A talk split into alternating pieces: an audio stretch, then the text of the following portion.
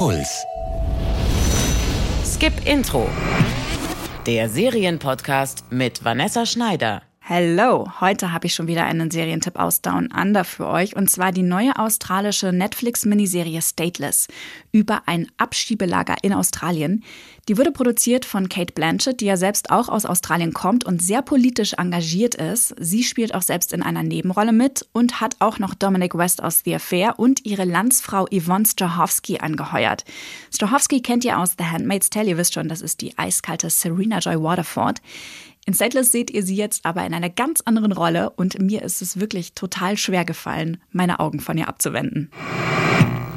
Elf Monate lang saß Cornelia Rau 2004 in der australischen Einwanderungshaft fest. Rau war psychisch krank, hatte sich unter falschem Namen als Backpackerin aus München ausgegeben und wurde inhaftiert, obwohl sie eine Aufenthaltsgenehmigung für Australien hatte. Das Versagen des Migrationssystems sorgte im Fall der weißen Europäerin für einen riesen Skandal in Australien. Jetzt hat diese ziemlich unglaubliche Geschichte die Serie Stateless inspiriert. Und die zeigt, genau wie der Fall von Cornelia Rau, ziemlich deutlich, wie rassistisch die weltweite Asylpolitik wirklich ist. Okay, hören Sie genau zu. Wir wollen es so schmerzfrei wie möglich machen. Ihre Besitztümer hier in diese Behälter. Meldung von Krankheiten vorab. Ganz einfach. Name? Jomo Kimati. Gut, und ich brauche die ID des Bootes. CED 24. Alles klar. Die Serie spielt in einem trostlosen australischen Flüchtlingslager, einem sogenannten Immigration Detention Center, mitten in der Wüste im Süden Australiens.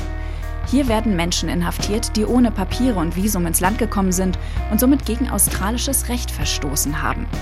Manche der Inhaftierten warten schon seit Jahren darauf, dass ihr Fall bearbeitet wird, sie Asyl beantragen können oder abgeschoben werden. Auch Sophie Werner landet dort, unter falschem Namen. Können Sie mir bitte Ihren Geburtsort nennen? Hamburg. Ihr Geburtsdatum? 23. April 1970. Eva. Ihr Visum ist seit drei Monaten abgelaufen. Werden Sie mich jetzt abschieben? Wir warten noch auf die Bestätigung Ihrer Identität durch das deutsche Konsulat. Und dann werde ich abgeschoben, ja? Sie ist auf der Flucht und hofft darauf, einfach nach Deutschland abgeschoben zu werden. Wie sie überhaupt in die Einwanderungshaft gekommen ist und warum sie die Identität einer deutschen Touristin angenommen hat, damit rückt die Serie etwas widerwillig in sechs Folgen heraus. Nur so viel. Sophie war in eine dubiose Sekte involviert. In wahnhaften Flashbacks, die immer wieder mit der Gegenwart verschwimmen, erfahren wir zusammenhanglos, was Sophie widerfahren ist. Ihre wirklich abgefahrene Geschichte ködert uns dran zu bleiben und weiterzuschauen. Denn in Wirklichkeit geht es in Stateless um viel mehr als eine blonde Frau, die versehentlich inhaftiert wurde.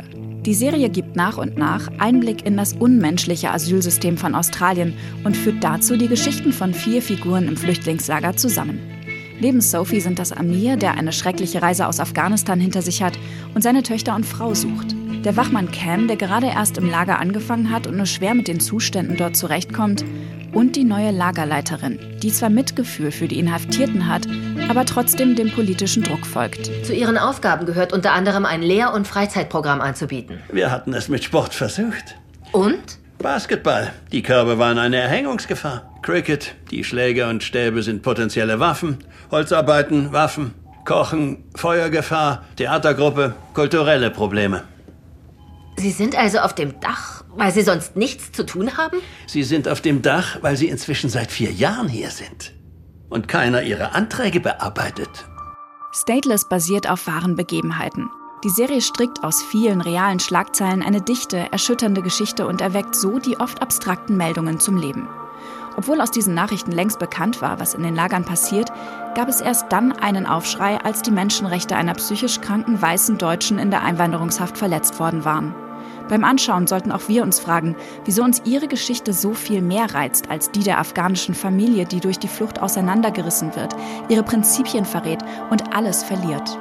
Stateless erzählt auch diese Story und nutzt unsere Sehgewohnheiten gnadenlos aus, um uns mit dem durch und durch menschenverachtenden Asylsystem zu konfrontieren, das auf der ganzen Welt Millionen Menschen das Leben kostet.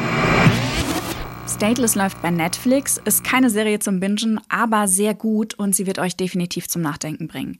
Wenn ihr Fans seid von Crazy Ex-Girlfriend, dann habt ihr euch bestimmt schon mal gefragt, wie realistisch die Serie mit psychischen Krankheiten umgeht. Die Antwort dazu kriegt ihr in einer Podcast-Folge aus dem Zündfunk-Generator auf der Couch, wenn Serien die Psyche behandeln.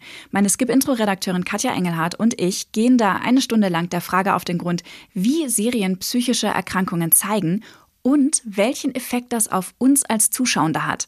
Hört mal rein, den Link habe ich euch in die Show Notes gepackt. Lasst mir gerne ein Abo da, wenn ihr es noch nicht gemacht habt. Und damit sage ich bis zum nächsten Mal. Passt auf euch und eure Mitmenschen auf. Und Fortsetzung folgt. Jede Woche neue Serientipps. Auf deinpuls.de slash skipintro.